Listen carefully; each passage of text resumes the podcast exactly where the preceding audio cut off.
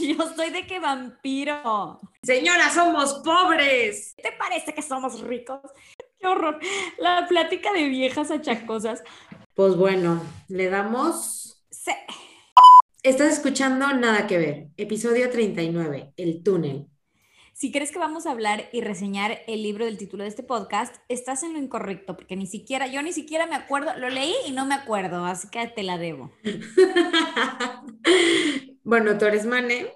Sí, yo soy Mane, la que se olvida de los libros que la obligan a leer en la carrera. Y yo soy Ale, que también los olvida, pero en lo particular este no. y cada semana elegiremos al azar el fragmento inicial de algún libro famoso y divagaremos sobre temas que nada que ver. Con ayuda de la más alta tecnología, o sea, una página random de selección aleatoria, elegimos el fragmento inicial de una lista de 50. Una vez elegido, cada quien desarrollará un tema a partir de esas primeras líneas. Leímos el libro, igual y sí, pero no nos acordamos. o a lo mejor no. Pero bueno, no estamos aquí para eso. Esto es Nada que ver. Comenzamos.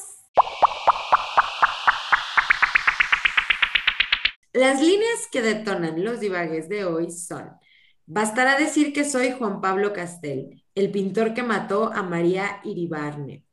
Supongo que el proceso está en el recuerdo de todos y que no se necesitan mayores explicaciones sobre mi persona. Eh, fue escrita en 1948 por Ernesto Sabato y es una novela corta que dicen los que se acuerdan que la leyeron que Juan Pablo Castel es el personaje principal y el narrador cuenta desde la cárcel los motivos que lo llevaron a cometer el asesinato de su amante María Iribarne. El apellido Iribarne, ¿cómo cuesta, eh? Sí, eh, la verdad bastante. Y bueno, Juan Pablo Castel, o sea, pintor, yo, o sea, bueno. Pero antes de que te diga qué pensé yo, eh, Mane, ¿a ti qué se te ocurrió con estas líneas? Estoy muy traumada con que estoy, pero en blanco. Eh, pero pues aquí se hace lo que se puede. Por suerte no tengo que hablar de eso. Gracias a Dios. me quedé con la parte en la de que el proceso está en recuerdo de todos. Entonces eso me llevó a pensar en la memoria colectiva y pues en los eventos que todos recordamos como humanidad. Algunos todavía no, terminamos de ponernos de acuerdo si sí fueron o no, como la llegada de la, luna. Yo voy a decir si sí, sí, fue cierto o si sí, no fue cierto que supuestamente es una obra de Kubrick, o, em, o, las, o que si las pirámides las hicieron los ovnis. eso me gusta, esa teoría me gusta. Eh, la realidad es que somos una especie que está generando cada vez más información. O sea, es súper sabido estos datos horribles de cada minuto se suben 600 años de contenido a YouTube. O sea, o sea, bueno. Sí, sí, te explota la cabeza cuando piensas como en la cantidad de información que estamos eh, generando. El problema es que casi todo ese contenido es digital. Entonces, pues, es como que lo estamos generando, pero al mismo tiempo no, porque pues existe, pero no. Es como el gato de Schrödinger en realidad. O sea, está, pero no está. Entonces, eh, es preocupante lo dependientes que somos de la información virtual. O sea, yo creo que todos los que alguna vez se nos ha roto un celular que tenía fotos que jamás volveremos a recuperar, pues entendemos esta pérdida de lo este trauma. Claro, que cuando lo tienes es como que piensas que nunca le va a pasar nada y después se te cae el celular y ¡pum! ya todas tus fotos va ahí. Entonces, sí, es muy triste. Es muy triste, pero digo, como que pensamos que va a ser eterna, pero al mismo tiempo pues estamos dependiendo de una tecnología que pues se vuelve obsoleta y, muchísimas veces ya no hay ni forma, o sea, como que si no te pusiste las pilas en su momento para pasarlo a la tecnología nueva, ya, o Ay, sea. Sí, eso sí es cierto. Mi mamá tiene miles de videos míos de pequeñiña, pero claro, están en estas eh, casetitos de antes y entonces hay que pasarlo ahora, pues, no sé, a la nube o sabrá Dios qué. Sí, como que en algún momento vas a tener que pagar un servicio de alguien que te los pase, pues que los digitalice. No sé, o sea, es, muy, es muy feo porque en, su momento o no le das la importancia o no te tomas el tiempo y cuando te quieres acordar ya eh, murió. O sea, mi, justamente mi compu de la carrera, donde probablemente esté el ensayo del túnel. Hablando de, o sea, tú pudiste haber regresado mágicamente y poner el túnel en tu búsqueda y encontrar tu ensayo.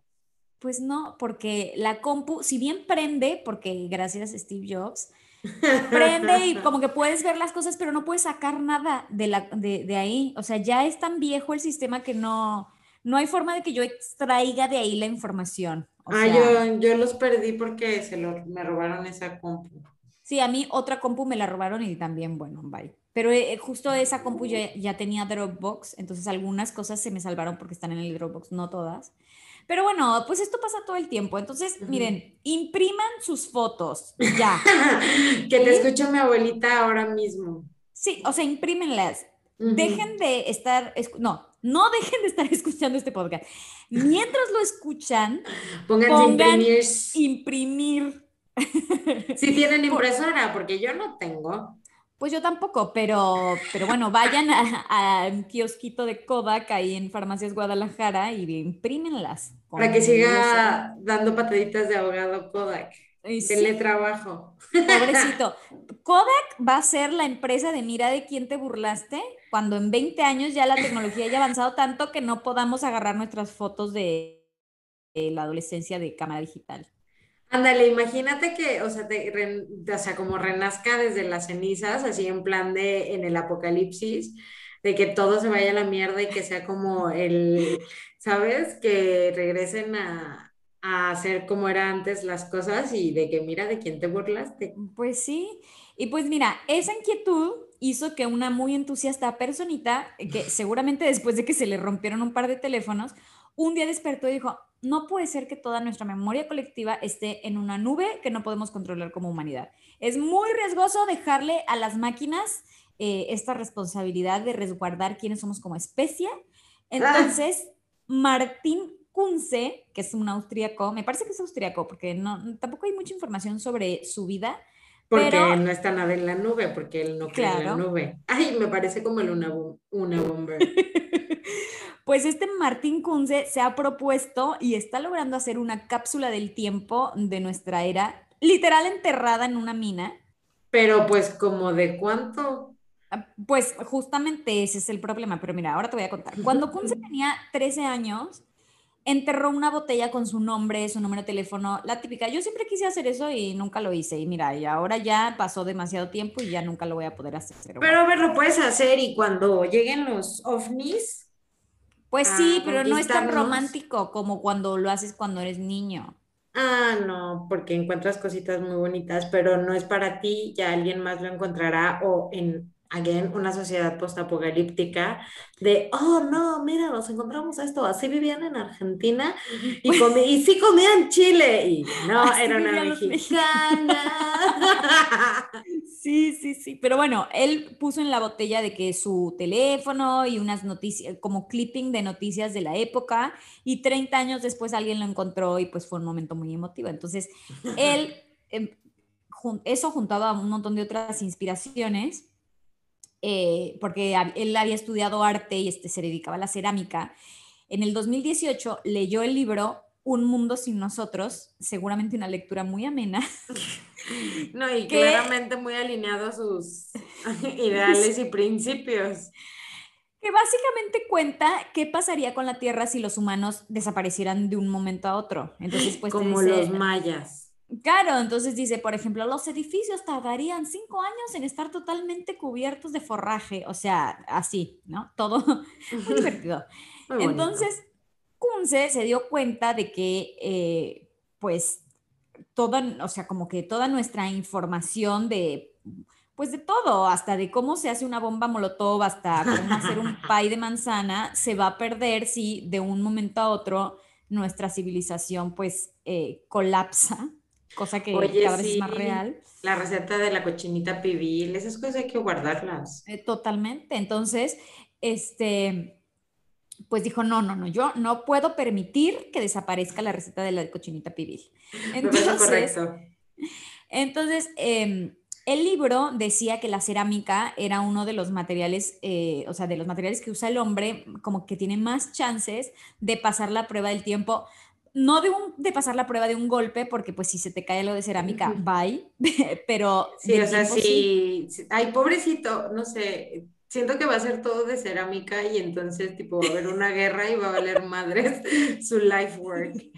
Sí, eh, pero bueno, la cerámica en teoría resiste pues alta presión, calor, humedad, corrosión, o sea, como que mientras no la golpeen, mira, ella estoica.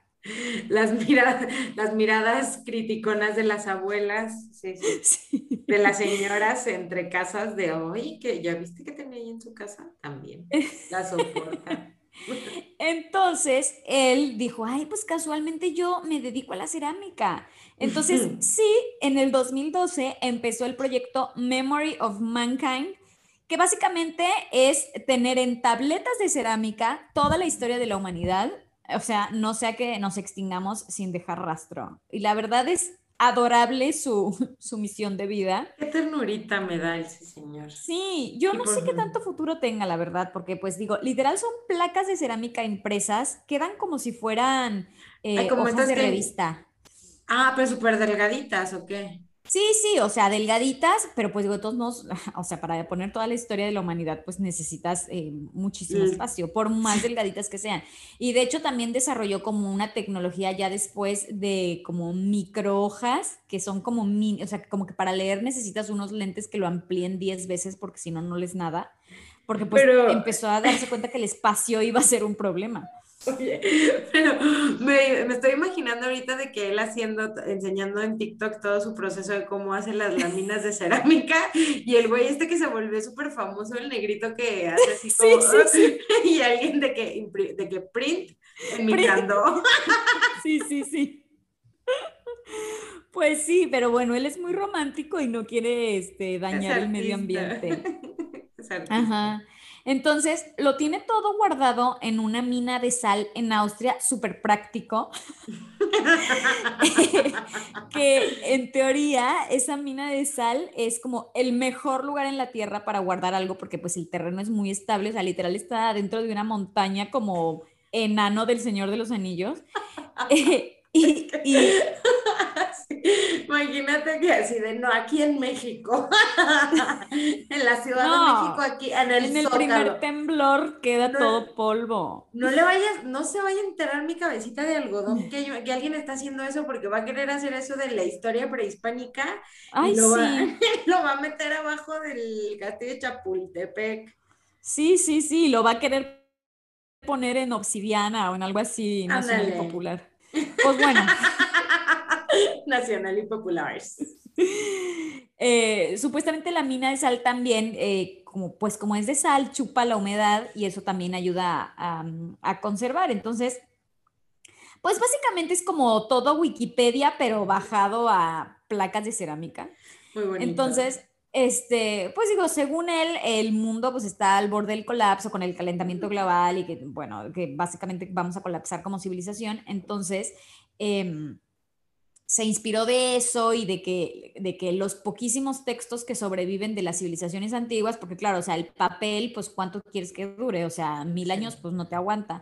Entonces, este, o sí te aguanta, pero en situaciones, pues súper precarias. O sea, realmente el problema de que no sabemos mucho de civilizaciones antiguas es que sus medios de, pues de dejar sus rastros, eh, la misma naturaleza se los va comiendo. entonces, ajá. entonces, pues se acuerdan que hablamos de la biblioteca de Alejandría y cómo nos hubiéramos ahorrado siglos de, de oscurantismo. Ay, pero, pero, las risas no faltaron, Manny, eso es importante. Sí, sí, sí, pero bueno, o sea, también como que para él es importante que, que, todos los horrores políticos y ecológicos que estamos haciendo ahorita, pues no vuelvan a repetirse. Entonces, estas porquerías que estamos haciendo. Claro, entonces como ya nos pasó una vez con la biblioteca Alejandría, que no nos vuelva a pasar, o sea, que no vuelva a pasar, pues eh, no volvamos a decir que el petróleo capaz era una idea tan buena, o sea. Imagínate, así morimos por el calentamiento global, pasan mil años y así alguien, oigan, adivinen qué me encontré. Sí, porque, eh, o sea, es, es muy, es muy naive su situación, pero él piensa que si en un momento como que la nos extinguimos, pero quedan ahí dos, tres Adán y Eva otra vez, ahí están todas las instrucciones para reconstruir la civilización y decir, mira, ya pasó que inventaron una cosa que se llamaba bolsa de plástico que nos dio en la torre a todos. Pero espérate, yo tengo dos preguntas que no sé si sepas, pero la primera es de qué vive o sea, hay gente que financia este proyecto. sí, obviamente, obviamente. No sé quién me da más ternurita, si él o la gente que da dinero para que él continúe viviendo de eso. Es muy tierno todo, es muy tierno todo. Tiene toda la información dividida en tres partes. Una, contenido individual, que es el que está producido por individuos. O sea, por ejemplo, tú puedes mandar un mail diciendo, mira, la cochinita pibil se hace así, agarra uno una cochinita, o sea. Agarra y la hace pibil. Y la hace pibil, punto. No, o sea, como que como persona, si sientes que tienes algo que vale muchísimo la pena, porque eso también él dice, como, o sea, hay miles de videos de gatitos en internet, pues son muy lindos, pero quizás no todo vale la pena preservar, o sea, como que él sabe que, claro, él sabe como que tiene una capacidad limitada, entonces, este... A diferencia de nosotros, de nuestra capacidad limitada de recursos. Sí, a, diferencia de aparentemente el nuevo iPhone que le puedes meter, o sea, tu historia y la de cuatro generaciones y no se va a llenar. Pero bueno, este, normalmente en, el, el, contenido individual, si tú mandas como, como algo que de verdad valga la pena, o sea, lo revisan y todo, y entonces puede aparecer ahí acompañado por un texto que diga eh, por qué esta información vale la pena preservar. Después está otra parte que es contenido general, que básicamente es como contenido creado por editoriales, revistas, periódicos. Yo creo que más bien esos son los que pagan. Las personas también pagan, o sea, cualquiera puede darle dinero, obviamente. ah, pero tú pagas para que, o sea, pasa, si pues pasas el filtro tienes que pagar de qué almacenaje. No necesariamente, no, no, almacenaje no, o sea, no necesariamente puedes solamente donar información y no pagar, pero pues digo, mucha gente, pues sí, digo, le da, le tira ahí un cambiecito y sí, muchos eh, eh, revistas y periódicos, básicamente las personas que, a las que él ha convencido, instituciones y eso son como las que lo mantienen. Ay, qué bonito. Eh, y, con esto de, del contenido general sale tipo la nota, por qué es importante, el número de lectores de ese medio y una cosa que es muy adorable que es como un tipo Pictionary para que se pueda descifrar el lenguaje en caso de que haya cambiado tanto que ya no se entienda nada. Ah. O sea, de que, bueno, pensó bastante bien porque dice, sí, claro, o sea, nosotros no sabíamos leer los jeroglíficos, entonces prudente me parece que le ponga yo una zapata haciéndole las, las no, No, es que es una ternura, o sea, el Pictionary, o sea, al lado de, esto así se traduce, es muy gracioso. Pero ha pensado en todo, ese güey, neta, o sea, me lo imagino así de que metido en la mina, de esos de, típicos de teorías de la conspiración, pero con el, con el aluminio en la cabeza y así. Sí, de hecho dice que también hay una parte donde hay un montón de teorías de lo, todo lo de la conspiración y dice porque digo, también tenemos que hacer reír a las generaciones futuras. o prevenirlas. y, y entonces él quiere ser como lo más plural posible, entonces pues están todos los, o sea, hay muchos países metidos, están todas las religiones, están, o sea, como que... El penacho de Moctezuma. Está muy diversa la cosa. Y después hay contenido específico que es como contenido muy particular que se tiene que guardar como, por ejemplo, dónde está la basura nuclear, no vaya a ser que... 5.000 años que nosotros ya nos extinguimos, están algunos ingenuos tratando de hacer una mina en donde enterraron basura nuclear y pues que... Em, y, que pues se haga un cataclismo. Y los nómadas se establecieron en Chernobyl. Sí, sí, totalmente, imagínate. Oye, pero ¿y cómo van a encontrar la mina? O sea, ¿va a haber como pistas de Blue por todo el pues, mundo? Sí, no, esto es, o sea, si todo lo demás te pareció una ternura hermosa, esto es, bueno, la cereza del pastel, que em, es que a todas las personas que colaboran no sé si todas, todas, todas, pero las que colaboran como más eh, sesudamente, las que dan más dinero, las que están más involucradas con el proyecto, se les da un token que es, o sea, esto es lo más el Señor de los Anillos que yo vi en mi vida, que es como un circulito de 6 centímetros de diámetro que indica la posición de la mina y cómo hacerle para entrar, porque pues obviamente hay que entrar por no sé qué puerta, que hay un lago y no sé qué. Y supuestamente es algo que tú tienes y se lo vas a heredar a tus descendientes para que no se olvide que existe el, proyecto este. Ah, claro, y hay muchísimos que tienen eso, entonces pues con uno pega. Entonces, cada 50 años, empezando en el 2070, al que yo creo que nosotras ya no llegamos, eh, empezando en el 2070, se van a juntar todos los que tienen el token. Lo amo. Para hablar del futuro del proyecto. O sea, de que, a ver, todos los del token y ya van llegando en el 2070, el project manager de que hito 2070. Sí, sí, sí, de que, ¿y tú por qué tienes el token? No es que mi abuelita donó dinero, ¿sabes? Eh, y, entonces van a decir, bueno, ¿cómo manejamos esto? ¿Está todo bien? Sí, ¿seguimos hablando inglés todos? Sí, buenísimo, bueno. o sea, así. La cochinita pibil la seguimos guardando. o ya nadie come. perfecto. Entonces, es un proyecto que es una gozada, la verdad. Ojalá le vaya bien. Supuestamente tiene espacio para llenar como 40 años, que cuando pasen 40 años, o sea, como que ya eh, no sabe, o sea, como que, ah, pues es muy reciente, es del 2013, 12. Entonces, este, como que hay muchas cosas que todavía no tiene eh, bien resueltas. Mira, pian pianito, se nos acabamos, se supone, según el Titor en el 32 o algo así, ¿no? Entonces, pues 2% en todos los años del mundo, pues igual sí la libramos. Igual y sí. Pero, pero es, la verdad es una, es una hermosura. O sea, la fe que tiene esta persona en la cerámica me encanta. Sí, o sea, se pasa, lo amo, me da mucha ternurita. Pero aparte, ¿sabes qué? Podría ser un excelente, o sea, como premisa de un libro. O sea, que neta sí. se acaba el mundo, así de verdad se acaba el mundo, nadie, o sea, no sé, le borran la memoria a los niños, o no sé, quedan puros niños de esas típicas que dicen que puede que haya una una pandemia que mate, por ejemplo, a la gente grande y entonces quedan los niños de Lo voy a escribir, ya, ya me vi. Me encanta, muy bien. entonces un día llegan a la cueva y ¿qué es esto? ¡Oh! ¿Cómo hacer la cochinita ah, pibil? lo que estaba esperando.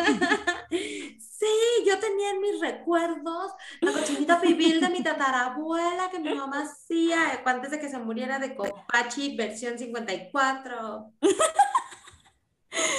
Tal cual. Así que, em, bueno, chicos, cuando tengan un proyecto, nunca piensen que una idea es demasiado loca. O sea, si esta persona realmente está llevando las cosas a, estos niveles, háganlo, háganlo, que alguien les va a ayudar.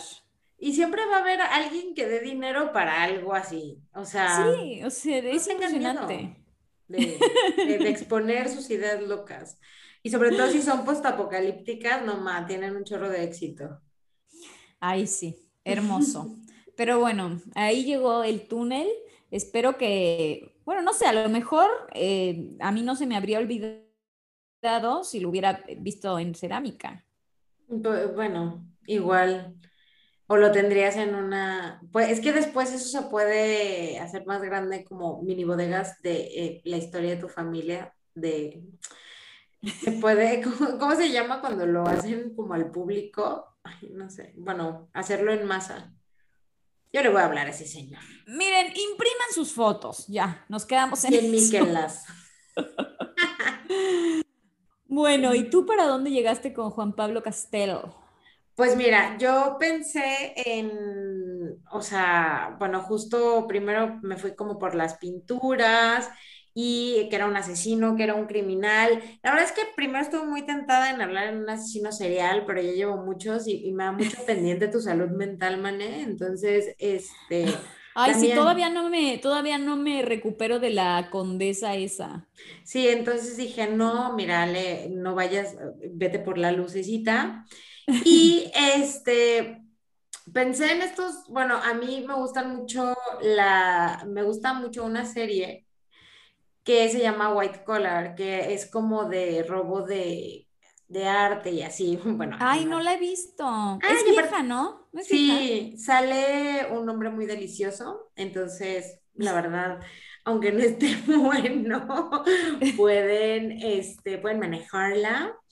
Eh, la verdad es que soy muy, muy, muy fan, o sea, me gusta. Y este, el, bueno, sale Matt Boomer, que no sé si lo ubicas, que era el no, creo que no. Es, es, hermoso, es la cosa más preciosa que vas a ver en el mundo mundial. este, es muy guapo y él es como un art dealer, pero criminal, ¿no? Entonces, bueno, me puse a pensar como en estos robos eh, famosos en la historia de arte, pero me encontré uno que yo no sabía que existía, pero es el robo del siglo en México. No. ¿Tú lo ubicas? ¿Has escuchado de él? No. Pues fíjate que el 25 de diciembre de 1985, dos fulanitos, estudiantes de veterinaria, robaron, es que solo en México, el Museo de Antropología en México. Que para quien no sea de aquí, pues el Museo Nacional de Antropología es como el museo que tiene, o sea, Básicamente toda nuestra historia, no sé cómo no lo hicieron de cerámica. Ajá, te debieron de...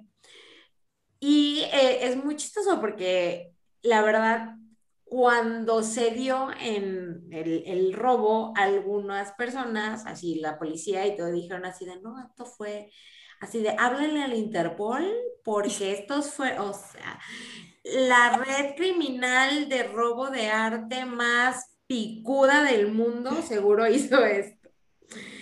Y eh, por mucho tiempo, bueno, por, por, algunos años no se supo quién había sido. Robaron 140 piezas arqueológicas. ¿Qué? ¿Cómo se las llevaron? es que es lo más chistoso. Y eh, hasta 1989, o sea, tres, bueno, cuatro años y medio después, tres y medio después, perdón, porque fue en junio, encontraron a las personas que lo hicieron. Fueron dos estudiantes de medicina, menores de 30 años. Uno se llama Carlos Perches Treviño y el otro Ramón Sardina García. Sardina. Ajá.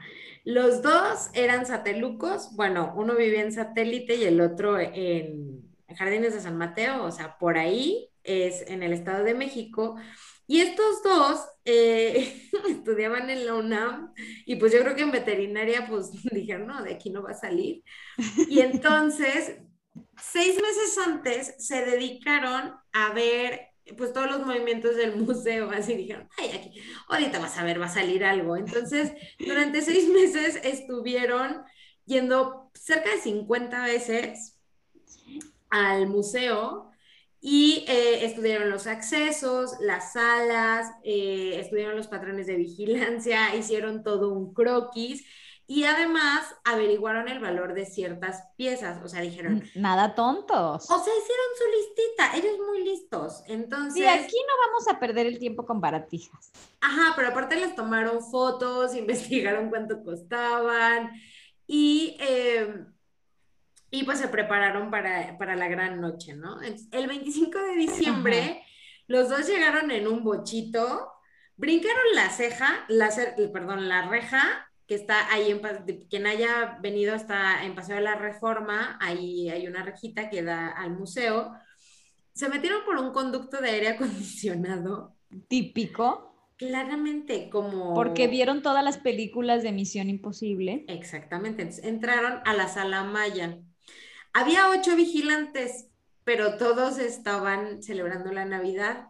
Pisteando. Claro, porque, México muy, muy católico, la Navidad es... México siempre fiel, claramente. Entonces ellos estaban pisteando. Entonces, lo que, o sea, ellos dijeron, no, esto va a estar como de misión imposible. Y llegaron y estos estaban pisteando. Entonces, pues tranquilísimamente, o sea, no había seguridad, no había nada se movieron entre salas, abrieron las, las vitrinas. No. Y pues se ajuarearon, ¿no? Con 140. Y se fueron en su bochito. ¿En un bochito? Sí, en un Volkswagen Sedan, dice ahí. Yo creo que sí. Yo, sí, es un bochito. Sí, sí, es un bochito. Y este, se fue con el botín y se fueron a, la casa de Perches en Jardines de San Mateo y ahí lo guardaron. Pero claro, pues resulta ese que pues te pusieron el grito en el cielo, o sea, al día siguiente, en la mañana, en el cambio de turno, así de, ah, caray, ah, caray, ah, caray. Y entonces se dieron cuenta que les faltaban estas 140 piezas y fue un escándalo. En ese entonces el presidente era Miguel de la Madrid. Entonces Miguel de la Madrid dijo, comuníquenme con la Interpol, porque esto está muy feo. El mismo Tom Cruise vino y se llevó las... Poquito le faltó a Miguel de... Hubiera sido Echeverría y hubiera dicho, comuníquenme por favor con, con el agente 007. Sí, sí, sí. Pero era Miguel de la Madrid, gracias a Dios, y entonces sí habló una institución que existiese. Eh, porque Echeverría era capaz de decir, ¿quién tiene el teléfono de... Pobrecito señor. Pero bueno, eh, un grupo de, peritos de la Procuraduría empezaron a recabar evidencias, eh, metieron al bote a los borrachos, digo, a los policías, así como, no, espérame tantito ahorita que sepamos que tú no fuiste, y había, hay una asociación que se llama la Asociación de Amigos del Museo Nacional de Antropología, hablando justo de que pues siempre habrá gente que dé dinero para cosas, y ofrecieron 50 millones de pesos de recompensa de la época, o sea, antes de que le quitaran los tres ceros a los pesos, o sea, tampoco nos volvamos locos. Tampoco era tanto. Tampoco era para, o sea, en los 80, 50 millones de pesos, pues si le quitas tres, era 50 mil varitos de nuestra actualidad, que nada, nada nada mal, porque pues ya quisiera yo que me los regalaran. Pero para ver si alguien daba pistas de, las piezas robadas. Entonces, estos dos dijeron, no manches, o sea, y se armó aquí la de Dios. Entonces decidieron no intentar vender las piezas, que fue la mejor decisión, porque entonces obviamente se dieron cuenta que iba a ser súper complicado venderlas, pues aunque sea en el mercado negro, porque era un, como un tema muy mediático, ¿no?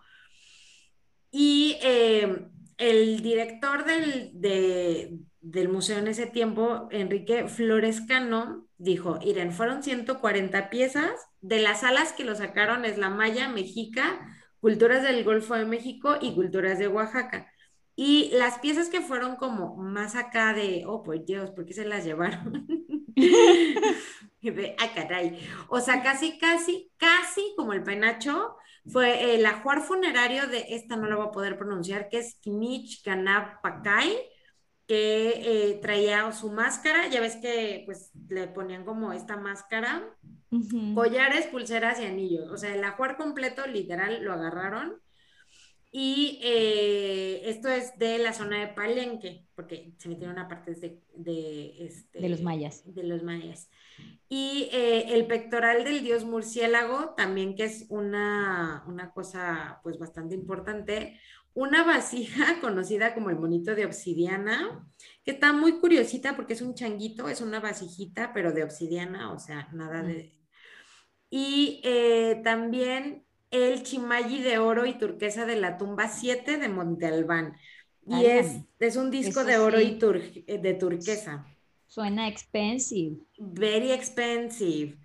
Y eh, bueno, estas obviamente pues decían, no, es que nos quitan primero el penacho y ahora esto.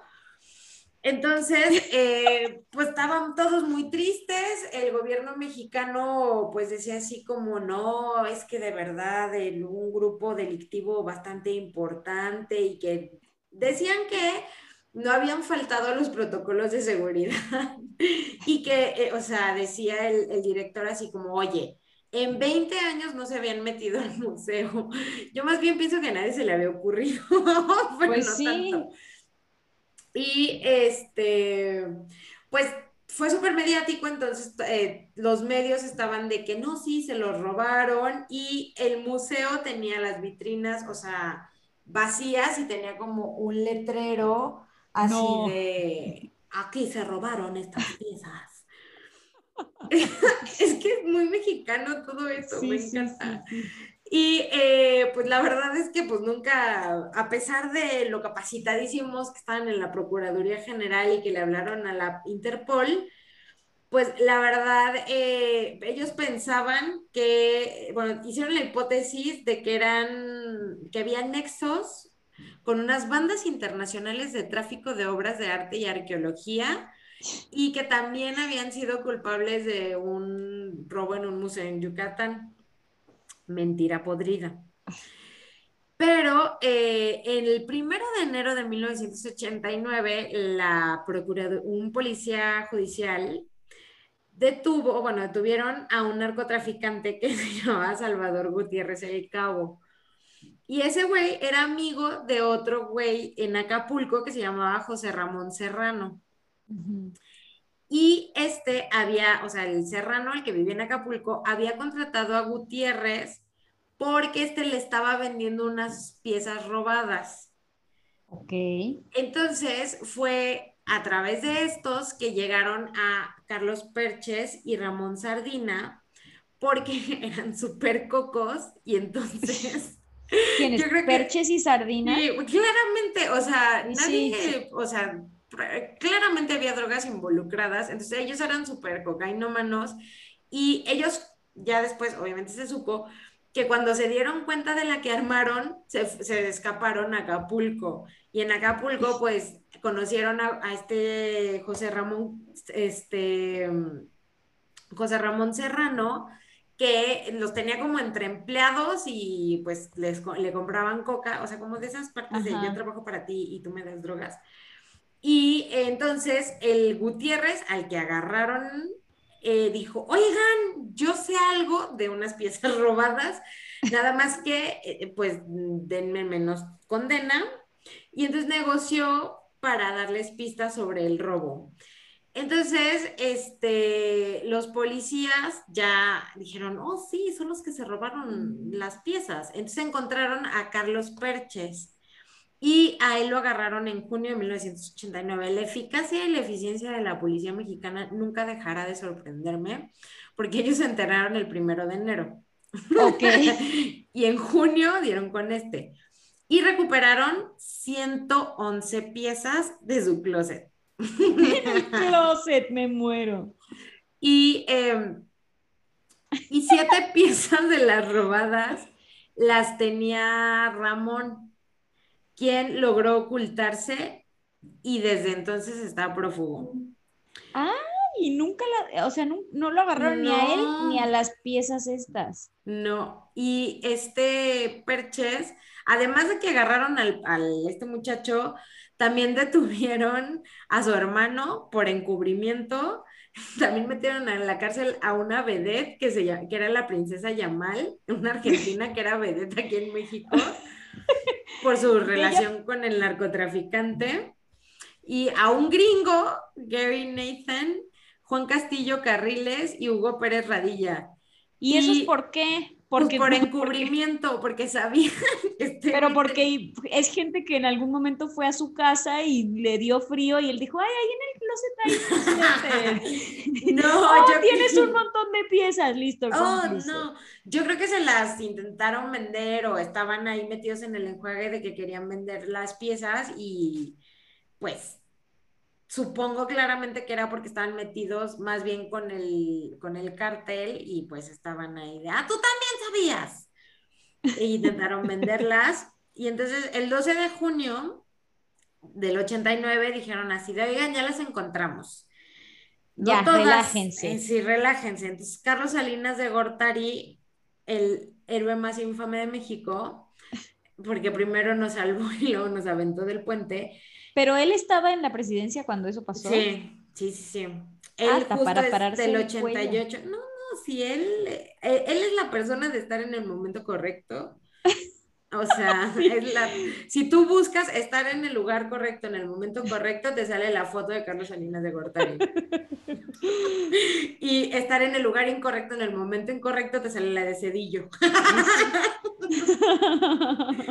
Entonces, eh, Carlos Salinas de Gortari fue a hacer la devolución oficial de la colección y condecoraron a los eh, pues, a estos policías que participaron en las pesquisas, que la verdad, pues así mucha investigación, pues no hicieron. Y hicieron después una exposición temporal, así de, miren, estas eran las que nos habían robado, pero ya están aquí de regreso. y bueno, sirvió al parecer para que todos los museos en México se actualizaran pues en vigilancia, sistemas de seguridad. Y cámaras, cámaras bueno. estándares, básicamente que hicieran inventarios. y este, después de eso, el gobierno donó 700 millones de pesos para alarmas y sistemas de videovigilancia, como bien lo mencionas. Sí, sí. Y también modificaron el código penal del país y la, o sea, hicieron que las penas de robo a patrimonio arqueológico mexicano, o sea, ya estaba peor que robarle la cartera pues a alguien en la calle. Pues sí. Y pues este, o sea, la verdad es que nunca se ha sabido realmente por qué se las robaron, o sea, yo la verdad me gustaría, no sé, por qué.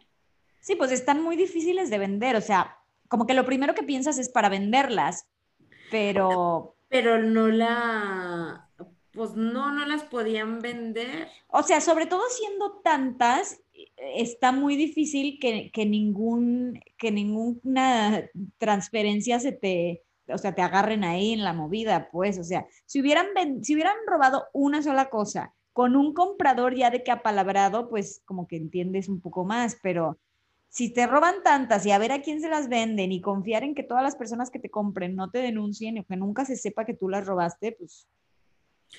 es que está súper raro. O sea, yo creo que la verdad estaban como un poquito en drogas. No, bueno, igual también tenían 20 años, o sea, ¿qué podemos esperar? Ajá, digo, también, pero pues sí está, pues o sea, es una, es una broma que quedó de que, oye, y si nos robamos las piezas, ándale, o sea. Exacto, o sea, yo creo que ha de ser de esas, de esas ideas que tienes, o bueno, esos momentos que estás con tus amigos en la peda de, ¿y si no saqué? Ajá. ¿Y, si ponemos un negocio?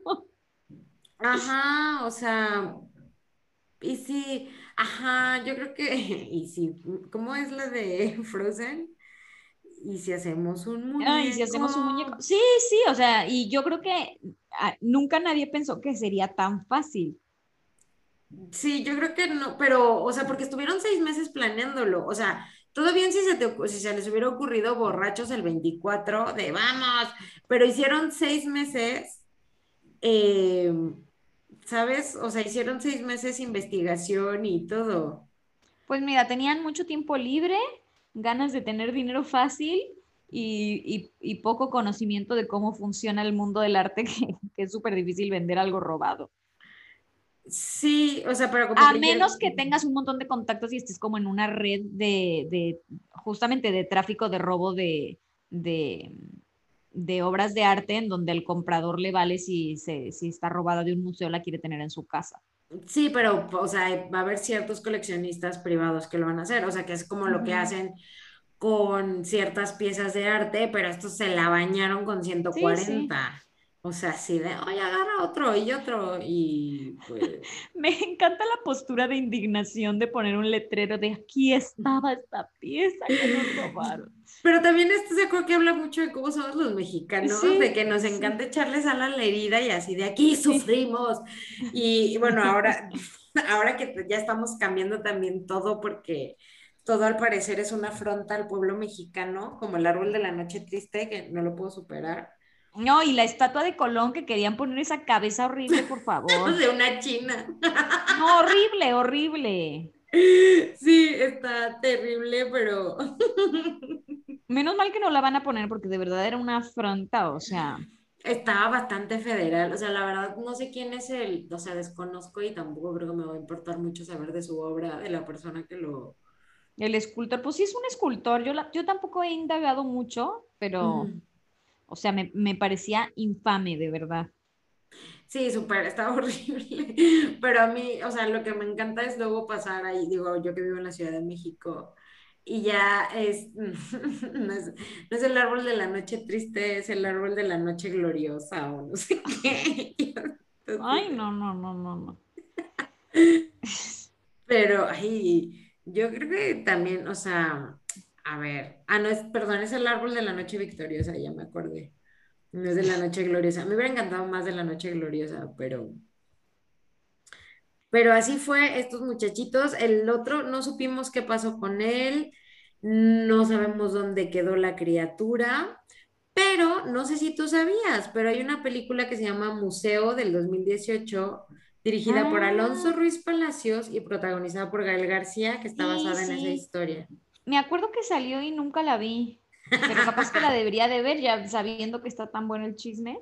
Si tienen la oportunidad de verla, sale mi chiquín Oye, yo sí quiero ver.